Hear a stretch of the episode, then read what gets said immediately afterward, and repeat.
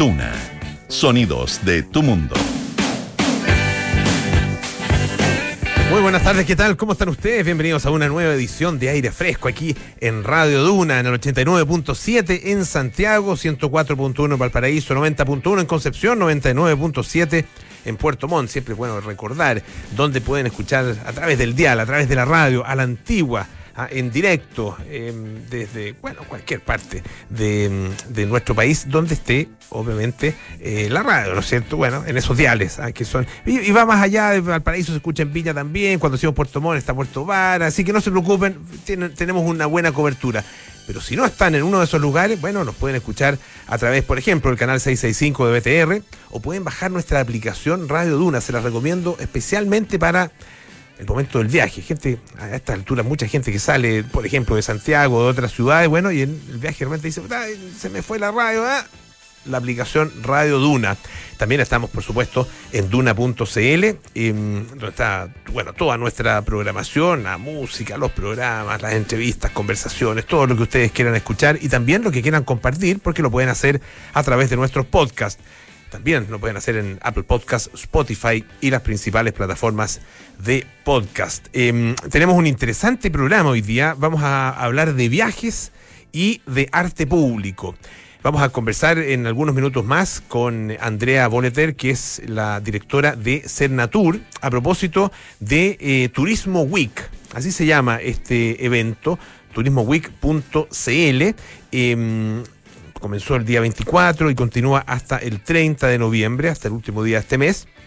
Y en una semana reúne eh, una amplísima oferta de servicios turísticos. Ah, eh, si ustedes están pensando en la organización de un viaje, un viaje seguro, por ejemplo, bueno, ahí está Turismo Week ah, para organizarse en estas vacaciones. Hay todo tipo de contenidos, pueden servir como para, para inspirarte o, bueno, para ir tomando ya decisiones. Este, esta, a estas alturas hay que ir tomando decisiones sin duda Ah, bueno, lo vamos a conversar con Andrea Boleter em, para saber un poco cuál es la, eh, el pronóstico que se hace en relación con cómo va a estar esta temporada, ¿ah? porque uno tiene la sensación de que mucha gente se va a quedar acá en Chile, que van a tratar de salir, o vamos a tratar de salir de vacaciones y vamos a optar eh, por el turismo interno. ¿ah? Vamos a, conversar con ella a ver si esto es eh, o, no una realidad.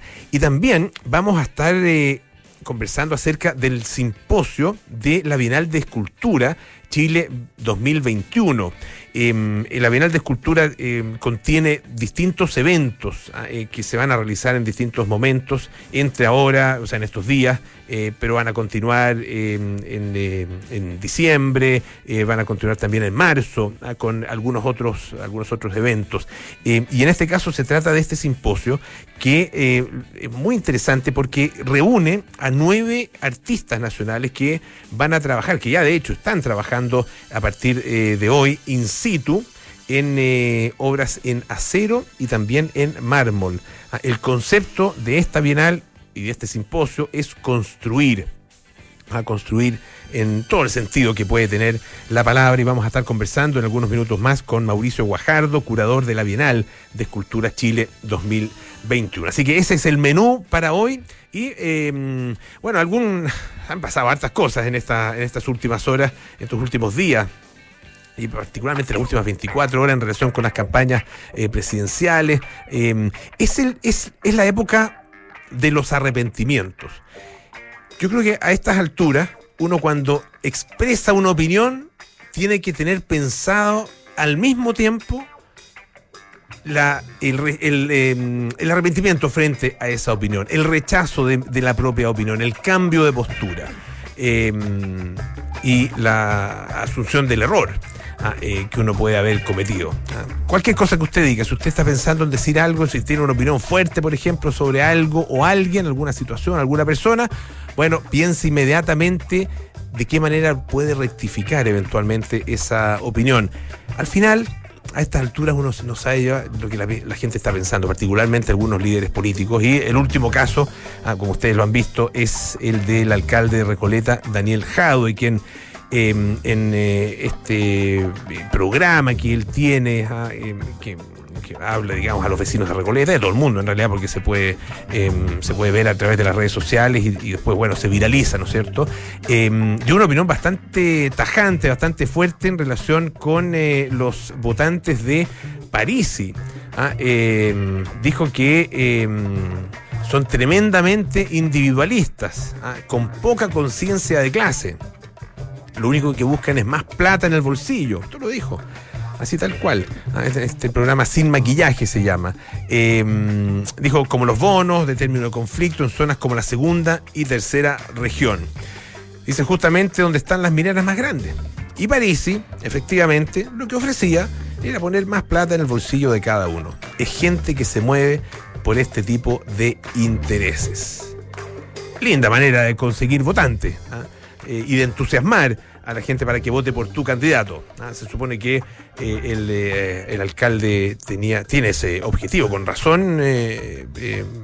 Gabriel Boric le dijo en su minuto que mejor se quedara en la municipalidad de Recoleta. El tema es que desde la municipalidad de Recoleta también puede decir muchas cosas. Bueno, y lo dijo. Ahora, eso sí, está reculando. Un error, ¿ah? eso dice. Fue un error. ¿ah? Lo tuiteó, por supuesto, dice que no. Por supuesto, hay que, ¿por, qué? Por supuesto, porque hay que asumir algo que, fue tan claro, ¿no es cierto?, en su expresión. Pero bueno, por supuesto que no he querido faltarle el respeto a ningún votante. Lo que dije fue un error. Es el momento solo de abrazar el gran proyecto de transformación que representa Gabriel Boric. Aquí no me pierdo ni un minuto, porque lo que está en juego es el futuro de Chile. Bueno, pero lo dicho, dicho está. Ah, si yo me pongo en el lugar de, eh, no me quiero, tampoco me hace yo lo ofendido, pero me pongo en el lugar de un votante de París eh, y que no debe estar muy contento ni muy agradecido de las palabras del alcalde, aunque posteriormente haya dicho que se trataba en realidad de un error. Hoy donde también hay novedades es eh, al otro lado, ah, con la mm, incorporación de la subsecretaria de Salud Pública, Paula Daza, ah, em, que ha pedido a partir de este día lunes eh, un permiso sin goce de sueldo ah, eh, para incorporarse a la campaña de José Antonio Cast. Eh, va a ser de aquí, obviamente, hasta las elecciones, en que ella se va a ausentar de su trabajo como, como subsecretaria de Salud va a estar presente entonces en, eh, la campaña.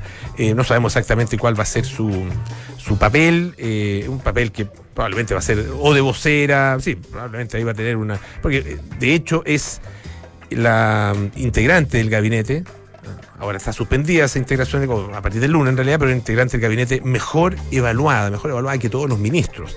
¿ah? Así que Paula Daza, me imagino que deberá aprovechar también... Em, demostrar su blusa, ah, que parte de, las características de, de bueno, eso es broma, em, pero sin duda una, una incorporación importante, tal como lo fue ayer. Eh, eh, con el anuncio de Isquia Siches ah, de incorporarse a la campaña de Gabriel Boric. Ah, además, anunciaron que ella no, no es que estuviera iba a estar preocupada solamente en los temas de salud, no, va a estar también como una de las principales voceras de la campaña. Así que Paula Daza por un lado, por el lado de Cast, y eh, eh, por el lado de Boric Is, eh, Iskia Siches, em, lo que demuestra además la prevalencia que ha tenido el tema de la pandemia durante este último tiempo a dos personas que llegaron a convertirse en personajes no solo muy reconocidos, sino que favorablemente reconocidos y con, con mucho apoyo. Eh, en virtud justamente de eh, sus decisiones y su comportamiento, sus opiniones, sus puntos de vista en relación con la pandemia. Aparte de lo que ha pasado durante las últimas horas, hay también otra, otra información que esto encuentro bien, eh, bien interesante, tiene que ver con cambio climático. Em, y la preocupación, porque acá en todas partes se hacen encuestas de opinión en relación con, bueno, cuáles son eh, las, las temáticas que más preocupan a la gente. Fíjense que se acaba de hacer eh, esto en el marco de la COP, ah, o durante los días de la COP26, que se realizaron allá, se realizó allá en Glasgow, en Escocia. Bueno, el Reino Unido se eh, llevó a cabo una encuesta alrededor de mil personas, una encuesta de Ipsos Mori, donde se preguntaba cuáles son las preocupaciones fundamentales de la gente. Eh, obviamente que, claro, se estaba discutiendo, había marchas, eh, manifestaciones públicas, eh, los líderes de, de, distintos países que estuvieron también involucrados en esto. Entonces no es tan raro, pero de todas maneras es significativo que, fíjense que por primera vez, desde que se hace, desde que se incorporó el concepto de medio ambiente, cambio climático, contaminación, ah, desde, que se incorporaron esos conceptos, el año 1988, primera vez que se ubican en el caso de la opinión pública británica, en primer lugar. Ah, eh, dice que cuatro de cada diez personas dijeron que era el principal problema para Gran Bretaña. Ah, eh, esta es, como decía, la puntuación, más alta obtenida en eh, todos estos años, más de 30 años, y es el doble esto también es significativo, de los que piensan que la economía es la mayor preocupación. según Michael Clemens, que es director asociado de investigación de Ipsos Mori, Em, esto era probablemente un impacto de la conferencia COP26, pero dice que el acuerdo generalizado sobre esta prioridad entre los diferentes grupos, incluidos los partidarios tanto del Partido Laborista como del Conservador, dice, aunque los más jóvenes destacan por situar el COVID-19 marginalmente por delante, pero de todas maneras está eh, ahí ubicado muy, muy arriba. Ah, em, y es también eh, bastante similar la situación entre los distintos grupos sociales. Ah, em, es un notable cambio en la opinión pública, de acuerdo con eh, Leo Barassi, que es también encuestador, autor de un libro que se llama La mayoría del clima. Em, dice que hace cuatro años el medio ambiente no era ni siquiera uno de los 15 temas más importantes para el público. Interesante. Desde entonces hemos tenido una serie de olas de calor e inundaciones, informes científicos de la ONU y protestas públicas masivas. Y la opinión ha cambiado drásticamente. Y a propósito de medio ambiente, pero no actual, sino que del pasado y de harto tiempo atrás, ¿ah? unos 50.000 años, hasta 50.000 años, también pueden ser entre 50.000 años y 6.000 años. Ah, em, bueno, ¿qué ocurrió ahí? Ustedes lo, saben, ¿no es cierto? El hombre, el ser humano, sale de África, se supone que hace unos 50.000 años, em, y eh, empieza a expandir su, su influencia, su presencia y su control eh, en eh, eh, distintas zonas, pasa por, Medio Oriente, por Europa, se va también hacia, hacia, hacia el Oriente, digamos, em, llega a Asia, finalmente llega a Nueva Zelanda, Australia, etcétera, etcétera. Bueno, y después América. el tema es que em, hay una correlación entre la mayor presencia del hombre y la extinción de la megafauna.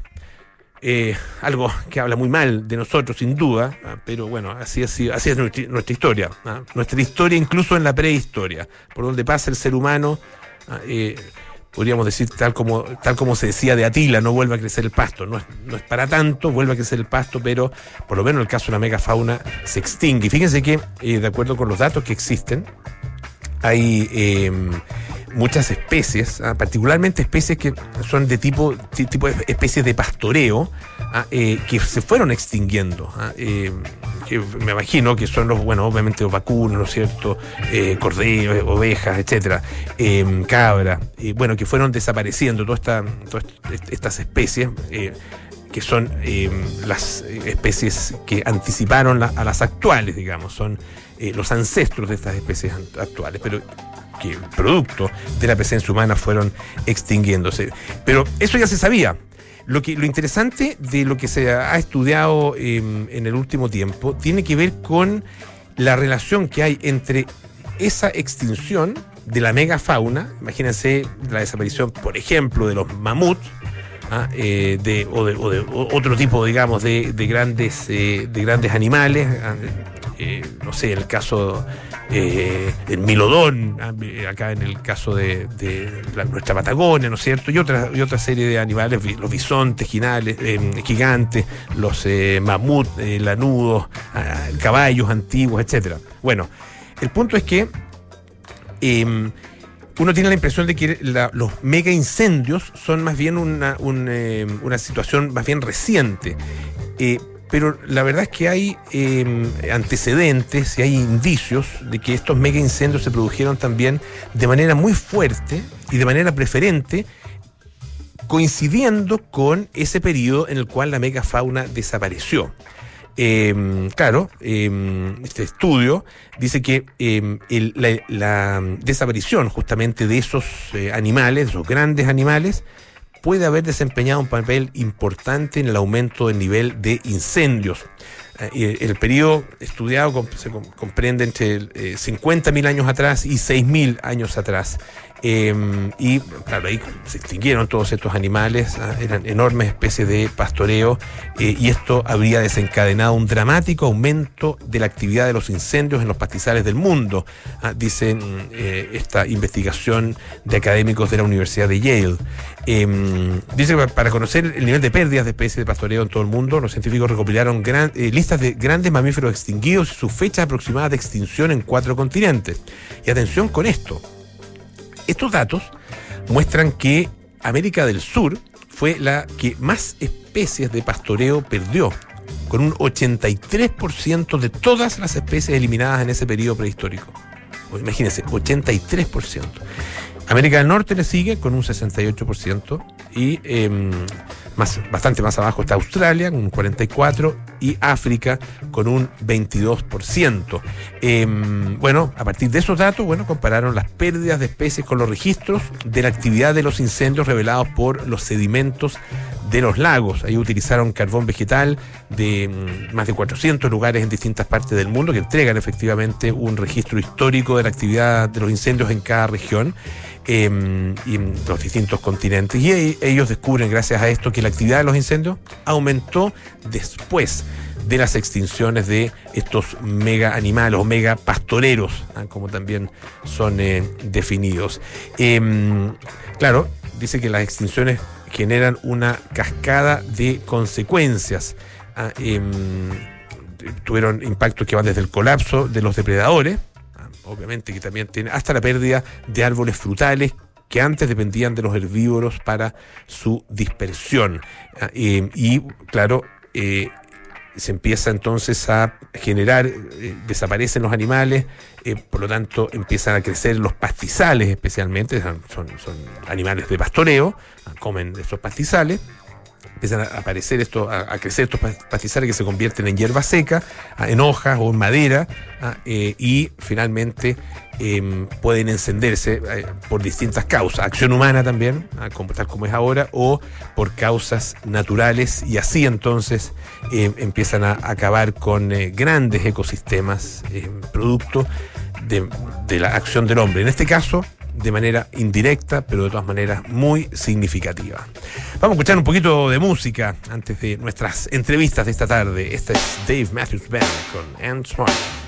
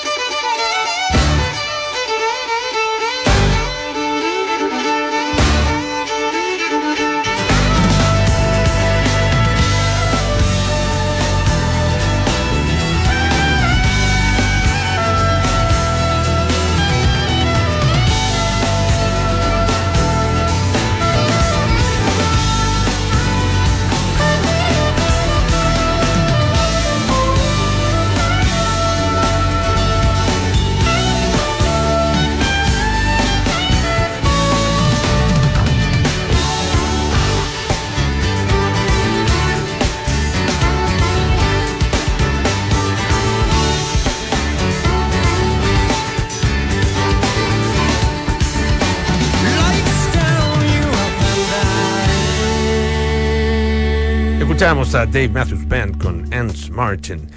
Fíjense que eh, se está eh, realizando eh, un evento eh, que es un evento muy, muy interesante y muy oportuno además eh, para la organización, y la- el sueño, tal vez la fantasía incluso de algunos eh, de eh, estas vacaciones, de salir, de visitar algún lugar dentro de nuestro país eh, durante las- los próximos meses. ¿ah? Em, claro, se viene el verano y muchas personas que a lo mejor en algún minuto pensaron viajar fuera de Chile, hoy día está más difícil y dicen, no, turismo interno, aquí en Chile nos vamos a quedar. Y para eso, bueno, nada más oportuno, como decía, que Turismo Week, ¿ah? Eh, este evento que reúne eh, durante una semana una, una oferta muy amplia de distintos servicios turísticos. Queremos conversar acerca de esto. Estamos ya al teléfono con la directora de Cernatur, Andrea Boneter. ¿Cómo estás, Andrea? Bienvenida. Hola, Polo. Muy bien, gracias. Muchas gracias por la invitación. Muchas gracias a ustedes. Cuéntanos, bueno, sabemos de lo, lo golpeado que ha estado este, este sector desde el estallido social y particularmente durante la pandemia en distintos lugares de Chile. Ha sido un periodo tremendamente difícil. ¿Cómo lo, cómo lo, visualizan ustedes eh, y cuánto va a demorar la, recuperación ah, de, un sector después de, este, o sea, del sector después de este apaleo, verdadero apaleo que ha recibido durante el último tiempo? Sí, bueno, el turismo sin duda ha sido uno de los sectores más afectados durante esta pandemia. Eh, ha sido complejo, tiempos muy difíciles. Y hemos visto, mira, dos cosas. Uno, por el lado del turismo nacional, eh, hemos visto ya una recuperación bastante importante. Ya la estamos viendo desde las vacaciones de invierno, todos los fines de semana, los fines de semana largos. Y las mediciones que nosotros hemos hecho nos han arrojado datos de factores de ocupación incluso mejores que el año 2019.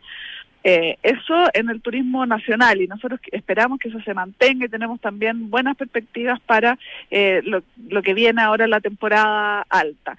Y lo que nos falta recuperar, por supuesto que ha sido más lento por el tema de las fronteras eh, que han estado eh, más cerradas, que tenemos el plan de fronteras protegidas, que hemos ido avanzando, pero sin duda nos queda todavía eh, que recuperar el turismo internacional, que se va a demorar un poco más. Pero en el turismo nacional, eh, la verdad es que vemos que la gente quiere salir, quiere buscar nuevos destinos, quiere reconectarse con la naturaleza, eh, así que eh, es por eso que estamos así muy activos con la demanda, activando la demanda para que se mueva por nuestro país. Ahora, eh, Turismo Week está orientado hacia el público chileno, ¿no es cierto? Hacia el público interno, de alguna forma. Sí, por supuesto que sí. La Feria Virtual Turismo Week, que es una plataforma, donde participan diferentes actores, que está organizada por Copesa y donde nosotros eh, hemos hecho una colaboración con ellos y hoy día están más de 500 eh, empresas participando para ofrecer turismo nacional. Eh, nosotros promovemos que obviamente los chilenos se muevan por Chile, estamos con una campaña que es Hay Chile para todos, para también mostrar que Chile eh, tiene muchísimos destinos, mucha oferta distinta para ir con la familia, con los papás, con los hijos, con los amigos en distintos momentos del tiempo, que salir dentro de la misma ciudad también es hacer turismo, así que es bien importante, es un conjunto de cosas que se plasman eh, en esta plataforma y en esta vitrina que vamos a tener durante esta semana. ¿Tienen ustedes la impresión de que el, el- este periodo y, específicamente la pandemia eh, van a tener van a tener consecuencias de largo plazo eh, positivas o negativas eh, en, eh, en el turismo tanto desde el punto de vista de los operadores como de los propios turistas? Mira, nosotros lo que hemos visto es que la oferta turística ha- le ha costado, han sido tiempos muy complejos, pero hoy día ya está de nuevo abriendo, recuperándose, eh, poniendo la oferta a disposición de los turistas. Y por otro lado, hemos visto cómo han habido ciertas cosas, que, procesos que se han ido acelerando. Por ejemplo, el tema de la transformación digital. Hoy día vemos cómo empresas eh, eh, han podido subirse a este carro de transformación digital y hoy día visibilizarse por las redes sociales o por eh, páginas web y con carros de compra, etcétera. Y por otro lado, también tenemos un desafío grande que es en el tema de la sustentabilidad, que también es un tema que se ha ido acelerando también en forma muy importante, por una parte la demanda de los turistas y por otro lado también eh, todo el tema del, del, del cambio climático nos genera también un desafío muy grande para lo que viene hacia adelante. Eh, nosotros creemos que el turismo va a salir fortalecido, han sido tiempos difíciles y siguen siendo, todavía esto no ha terminado pero eh, pero creemos que tenemos y si logramos hacer un trabajo conjunto vamos a poder salir fortalecidos de esto. Estamos conversando con Andrea Boleter, que es eh, la directora de Cernatur, a propósito de eh, Turismo, Week, ah, que es eh, un evento online que, al que se, que se puede visitar a través de la página web www.turismoweek.cl eh, y tal como nos decía Andrea, son más de 500 empresas las que eh, tienen eh, sus ofertas aquí. Ah, es una vitrina online realmente muy, muy amplia. Muchas de ellas además con posibilidades de alojamientos en todas las regiones de Chile. ¿Qué, ¿Qué ha pasado con las tarifas? ah, Que también es un tema relevante. Siempre existe esa, esa, esa queja ah, de parte de muchos turistas que dicen me sale más barato irme, no sé, una semana a, o sea, Punta Cana ah, que pasar una semana en, en Chile, en, o qué sé yo, la Patagonia o en el sur de Chile. Mira, eh, a ver, nosotros la verdad es que lo que hemos hecho es diversificar la oferta y poder ampliar la cantidad de opciones. Depende obviamente de las comparaciones que uno haga, pero nosotros hemos hecho mucho ejercicio y la verdad es que viajar por Chile también puede ser accesible. Eh, y escaparse por el fin de semana. O sea, aquí yo creo que también es importante decir que no estamos hablando solamente de unas vacaciones largas, que por supuesto que también, pero también de escaparse el fin de semana, de, de el buscar eh, distintos eh, distintos espacios para poder salir. Y, y la verdad es que uno encuentra oferta diversa eh, de todo tipo de precios. Así que eh, es nosotros la invitación que siempre hacemos es, a investigar, a buscar, a- también a anticiparse y hacer las reservas con anticipación. eh, y ahí como, bueno, aquí en esta plataforma y en esta feria virtual van a poder encontrar también ofertas distintas y precios también para eh, las distintas opciones que se estén buscando. Eh, tú mencionabas también el tema de, quiero aprovechar de preguntarte de eso, el tema del eh, turismo eh, eh, internacional, digamos, de la llegada de turistas extranjeros a nuestro a nuestro país. Sabemos las, restricciones que hay, las dificultades que hay. ¿Se piensa eh, ir liberando un poco más esas restricciones, levantando más algunas de esas restricciones para justamente favorecer, especialmente en este periodo de, de- de verano y donde hay muchos atractivos acá en Chile, para que la gente efectivamente llegue? Bueno, hemos ido avanzando gradualmente. Hay que acordarse que hasta octubre teníamos la frontera cerrada, los extranjeros eh, que no residían en nuestro país no podían entrar eh, y hemos ido avanzando y hemos ido eh, haciendo anuncios distintos que nos han permitido eh, ir retomando de alguna manera el turismo internacional. Y esto es, un tema que, va cambiando y que va evolucionando, obviamente dependiendo de las condiciones sanitarias, pero por supuesto que nosotros esperamos seguir avanzando en la línea de la facilitación, especialmente de todos los procesos para poder llegar para poder llegar a Chile.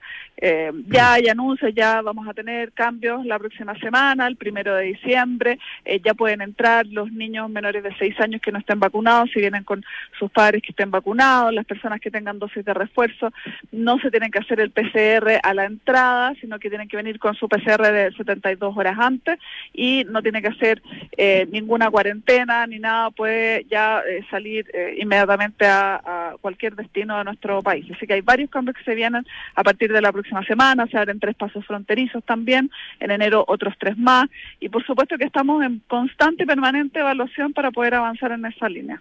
¿Tú dirías que eh, este periodo es eh, eh, especialmente favorable para, el, para eh, la realización de turismo dentro de Chile, el periodo que viene?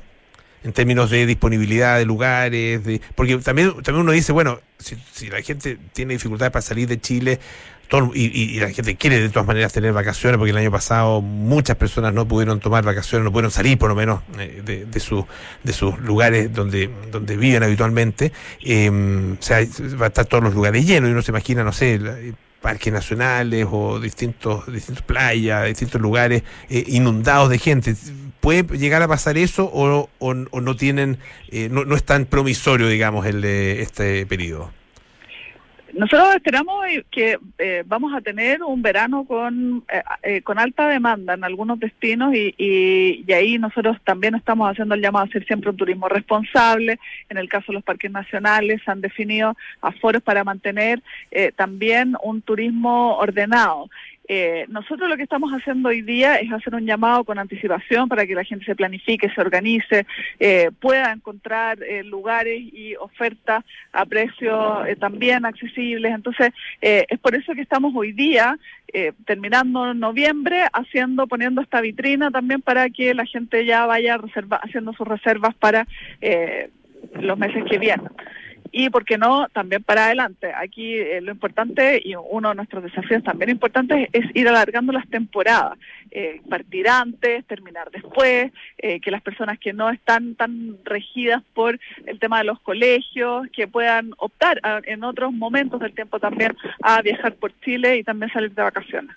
El caso de parques nacionales y de áreas silvestres protegidas, les recuerdo antes que estamos conversando con Andrea Boleter, que es la directora de Cernatur, ahí la determinación de eh, las cargas eh, de turistas ¿es, una decisión autónoma de CONAF o de los administradores de los distintos parques. ¿Cómo, cómo se establece eso? Eh, se establece en base a, a, los estudios que se tienen, a, a la, la, eh, cómo están estructurados los senderos, la cantidad de áreas eh, que hay, por ejemplo, miradores, eh, y obviamente que nos permitan hacer un resguardo de las medidas sanitarias. Eh, así que se ha definido, además, eh, bien importante decirlo, en que hoy día la mayoría de los parques nacionales necesita una reserva previa. Eh, nosotros también en nuestra página de Chile Estudio estamos, eh, tenemos links a la página, si no, en la página de CONAF pueden también comprar las entradas previamente y hacer su reserva. Eh, para que también logremos eh, tener una experiencia que sea una experiencia donde todos puedan vivir eh, el área, el Parque Nacional, con y una experiencia que sea obviamente favorable. Ya, entonces eso es lo que nos ha permitido también ir ordenando el, el ir ordenando esta el, la visitación que hay a estos parques que tenemos que además cuidarlo. Eh, como te decía antes, tenemos que hacer un turismo responsable, tenemos que hacer un llamado a ser más conscientes también turísticamente. Eh, eso es un desafío y nosotros estamos también promoviendo eso. Bueno, le queremos agradecer muchísimo a Andrea Boleter, que es directora de Cernatur, y volver a invitarlos a visitar eh, a través del link www.turismoweek.cl y encontrarse entonces con toda esta amplia oferta de servicios turísticos para recorrer Chile, algo que siempre es tan tan eh, satisfactorio ah, y que, mm, recompensa tanto para, para en todo sentido, ah, sobre todo para el alma. Muchísimas gracias, Andrea, que estés muy bien. Muchas gracias a ti, Polo. Bueno, eh, un par de cosas muy importantes que recordarles. Para evitar contagios te cuidas en todos lados, pero ¿quién cuida el aire que respiras? AirLife lleva más de 25 años sanitizando el aire de espacios públicos, oficinas y autos en más de 15 países. Cuidémonos con AirLife. Visita airlife.com. Descubre el nuevo sistema Vertuo de Nespresso. Gracias a su innovadora tecnología centrifusión y lectura de código de barras presente en cada cápsula, podrás disfrutar de distintos estilos de café y tamaños de taza. Para más información, visita www.nespresso.cl y la Universidad San Sebastián acreditó internacionalmente siete carreras del área de la salud con la agencia alemana ACAS, que certifica el cumplimiento de los más exigentes estándares europeos. Universidad San Sebastián, una gran universidad que avanza y crece. Nos vamos eh, a la pausa, sí, pues nos vamos a la pausa. Eh, a la vuelta estaremos conversando acerca de la Bienal de Esculturas, particularmente del simposio de esta Bienal que ya se está realizando, donde ustedes podrán ver a escultores trabajando ahí in situ y en vivo. Ya volvemos. En Inmobiliaria Fundamenta creemos que la mejor manera de vivir es frente al mar. Ven y conoce Eco Miramar, un proyecto ubicado en el conocido sector de Reñaca, con espacios únicos, creados por Enrique Concha. Disfruta del sol todo el día en su espectacular piscina con vista al mar, quinchos panorámicos, spa y piscina temperada. Compra ahora con entrega inmediata. Conoce más de nuestros proyectos en fundamenta.cl. Inmobiliaria Fundamenta. Tu felicidad, nuestro compromiso. Este fin de año, lo excepcional no pasa el 31 de diciembre, pasa el 30. Porque el 30 de diciembre vuelve a abrir el Hotel Termas Chillán. Desde el 30 de diciembre, vuelve a disfrutar de manera segura del destino perfecto para reconectarte en familia con la montaña, la naturaleza, el deporte y el relajo. Consulta por programas flexibles en termaschillán.cl o escríbenos a reservas arroba termaschillán.cl. Soy Focus presenta ¿Para qué invertir? para viajar, para estudiar,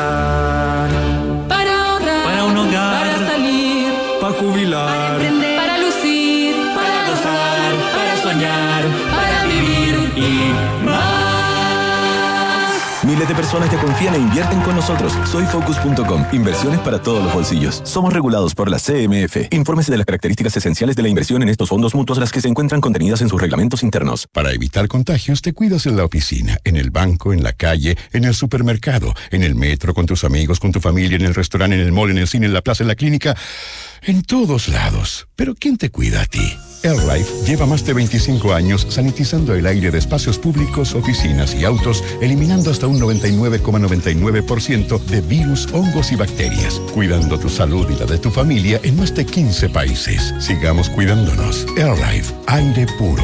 Conoce más en airlife.com. La Universidad San Sebastián es la primera universidad en Chile acreditada internacionalmente por la agencia alemana ACAS bajo estándares de la Unión Europea con vigencia de seis años. Además, siete de sus carreras del área de la salud también cuentan con acreditación internacional. En la Universidad San Sebastián, nuestra misión es educar en la razón y en la virtud. Más información en www.uss.cl.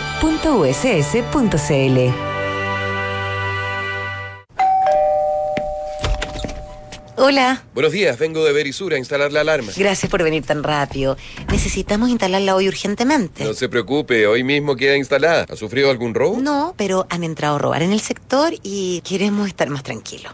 Protege lo que más quieres con la alarma Cero Visión, capaz de actuar antes de que lleguen las fuerzas de seguridad. Calcula online en verisur.cl o llama al 600-385-0003. Enfrentar el cambio climático es tarea de todos. Duna, por un futuro más sostenible. Cualquiera que viva cerca de un aeropuerto puede confirmar que el despegue de un avión no es la experiencia más relajante del vecindario. convirtiendo a la polución acústica en uno de los grandes problemas de las ciudades contemporáneas. De acuerdo a investigadores de la Universidad de Bath en Reino Unido, esto podría llegar a su fin gracias a un aerogel de aislamiento acústico basado en el grafeno y con forma de panal de abeja que podría usarse dentro de los motores. Con un peso de 2 kilos por metro cúbico, el material se encuentra entre los más ligeros jamás fabricados y reduce el ruido de las turbinas en hasta 16 decibeles, lo que significaría que el sonido del despegue de un avión será más parecido a un secador de pelo que a un motor aeronáutico. Acciona, especialista en el desarrollo de infraestructuras y energías renovables.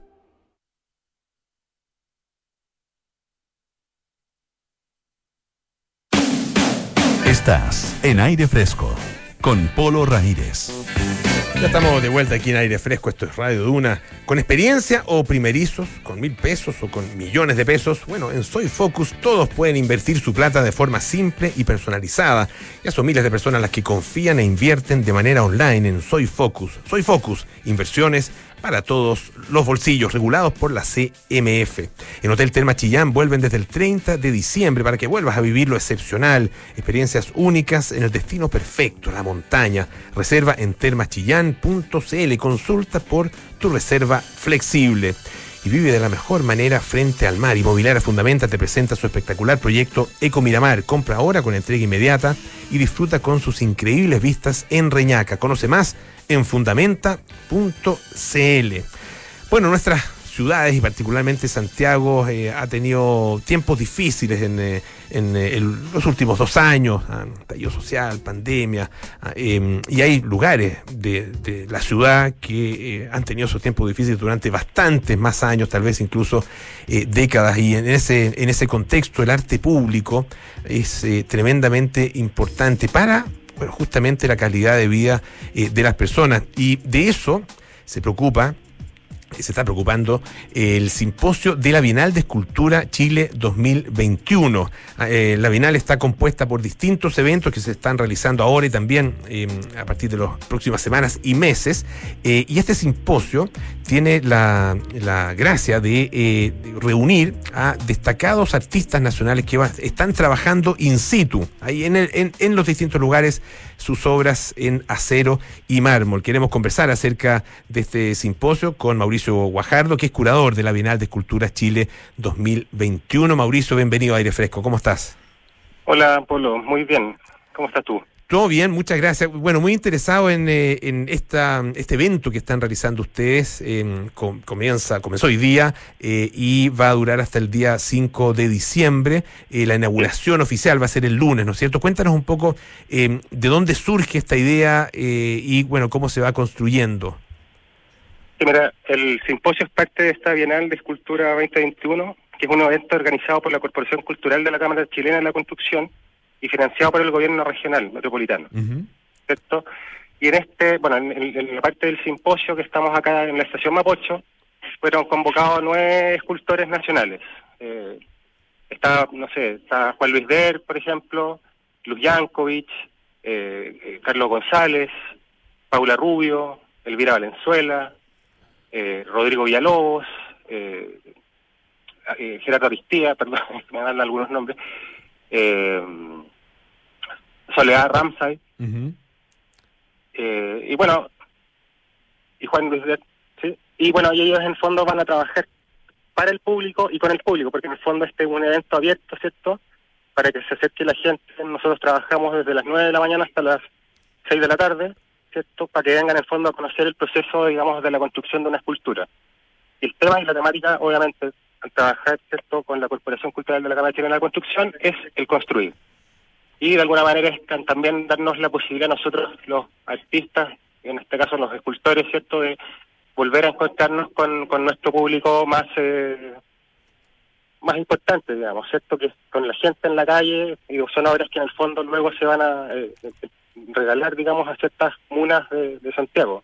Eh, no sé, por La Granja, La Pintana, un, un proyecto bien interesante, creo yo, que, bueno, te digo, fue eh, eh, auspiciado finalmente por este gobierno regional metropolitano. Y luego, perdón, Sí, no, te, no te escucho, te escucho. No, te digo, la, la segunda parte, digamos, es algo que se hace en el espacio Mata, en la granja, ¿cierto? Que es una exposición de, el fondo, de grandes maestros, que se, se llama Me- Memorias de la Escultura en Chile. Y también ahí tenemos convocados, digamos, a, a personalidades importantes de la escultura, algunos ya fallecidos, ¿cierto? Y de los cuales fueron premios nacionales de arte. Eh, no sé, por Lili Garáfulich, Marta Colvin, Samuel Román, Sergio Castillo. Nuestro último eh, premio nacional de arte de escultura que fue Francisco Gastitúa, eh, Osvaldo Peña, Vicente Cajardo, Aura Castro, eh, eh, Osvaldo Peña y Mario Raza. Entonces, también es una segunda etapa y esa es una, una, una exposición que parte el 10 de diciembre y es hasta el 31 de enero.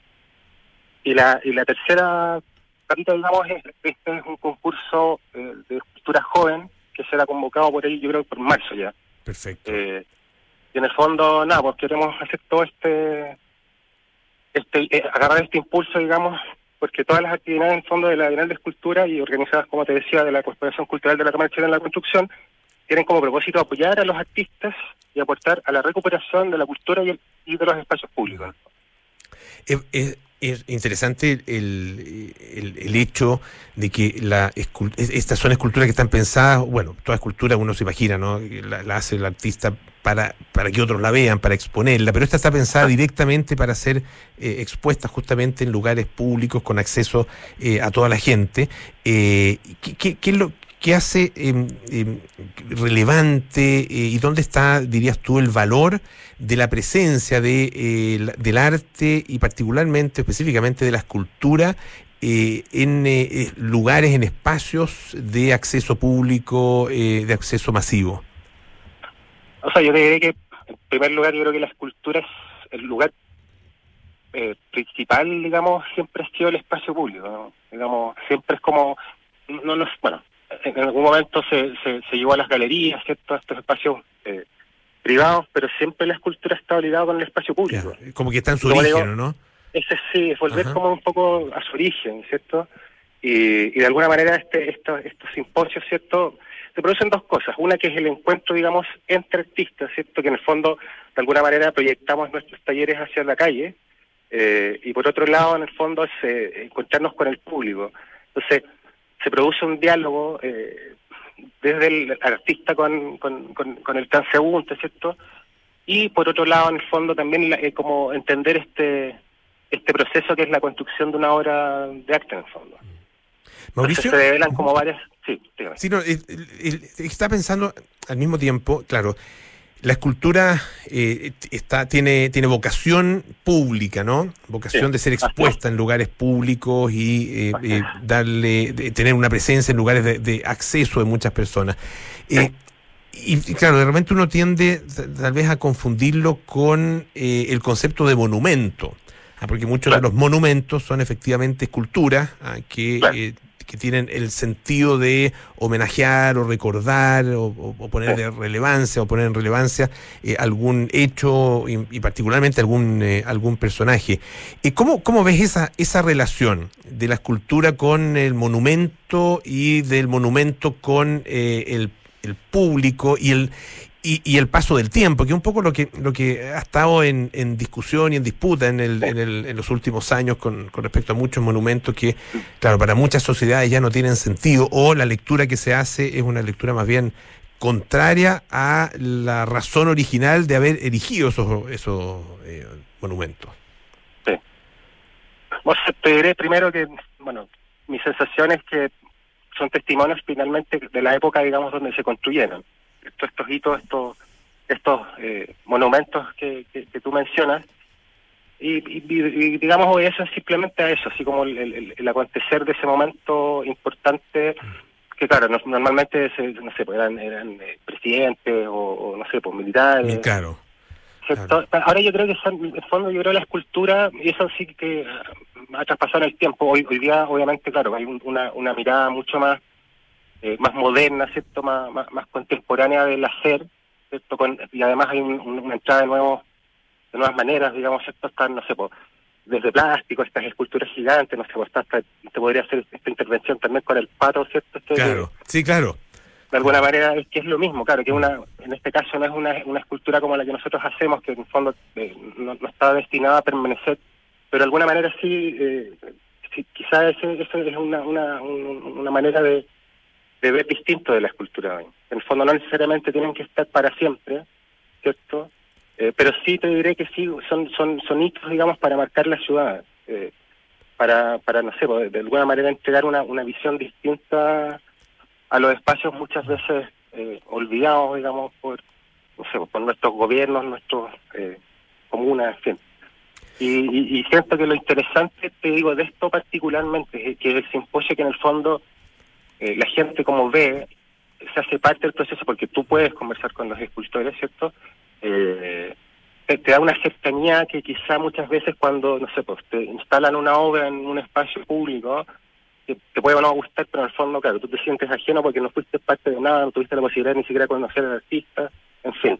Entonces, eh, siento que una de las relevancias de instalarse en el espacio público, eh, trabajar con el público y para el público y finalmente quedan en el espacio público las obras, tiene un valor bien agregado eh, y, y- súper sustancial.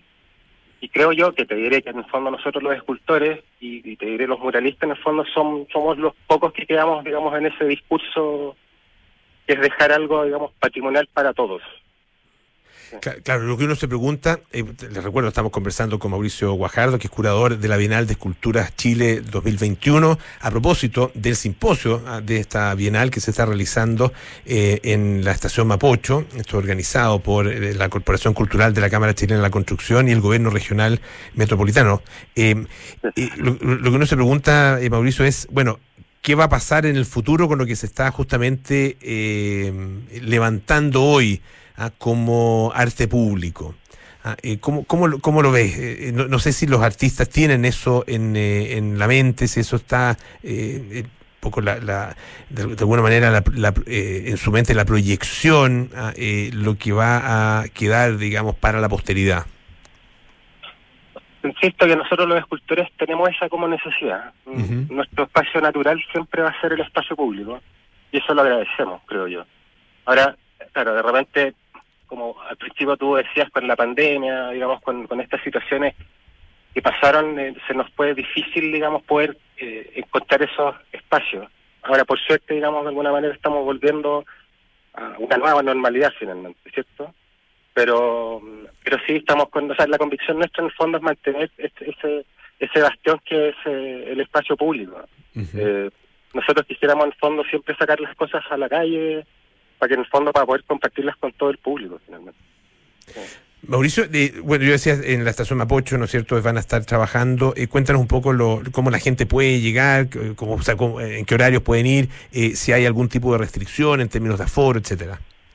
Bueno, eh, sí, como te decía, el, el horario es de 9 a, a 18 horas. Esto es de, bueno, desde el día, ¿cierto?, hasta el 5 de diciembre. Eh, por los fines de semana van, van, van además estar unos músicos eh, tocando. Hay, hay ciertos horarios, eso yo creo que hay que, hay que buscarlo en, en ciertos links. Pero eh, sí, abierto a todo público. Efectivamente hay, hay aforos, pero fondo nosotros estamos trabajando, a- a, digamos, al exterior, por lo cual los, los aforos son bastante generosos. Ya, ah, perfecto.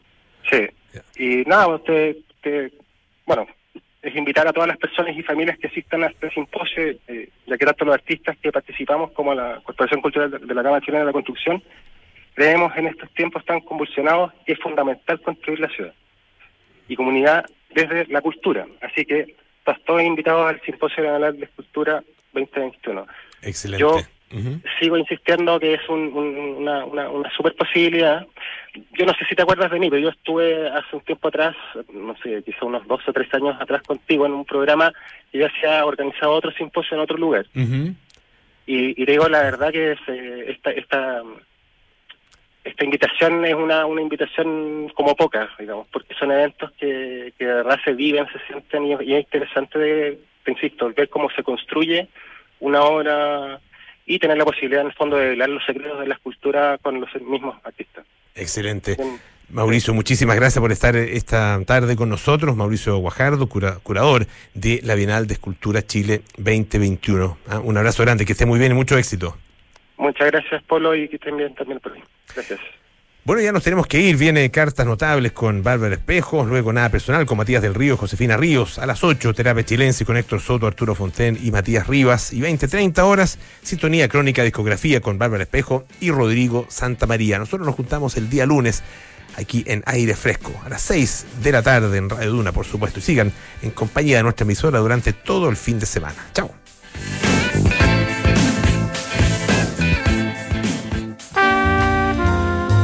...1846... ...descubren Neptuno... ...el zoólogo inglés George Robert Gray...